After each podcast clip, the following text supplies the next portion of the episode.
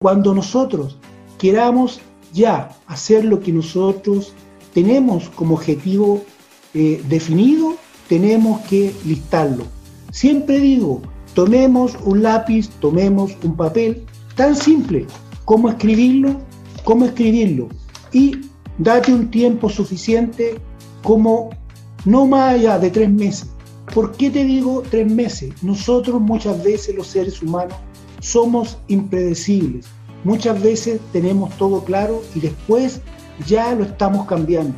Por eso, date ese tiempo para lograr hacer lo que tú más quieras en la vida y empieza a definirlo y no tomes más de tres meses porque esto definitivamente es tu decisión final que te va a llevar a encontrar tu emprendimiento, lo que tú quieres hacer y lo vas a lograr a través de tus pensamientos.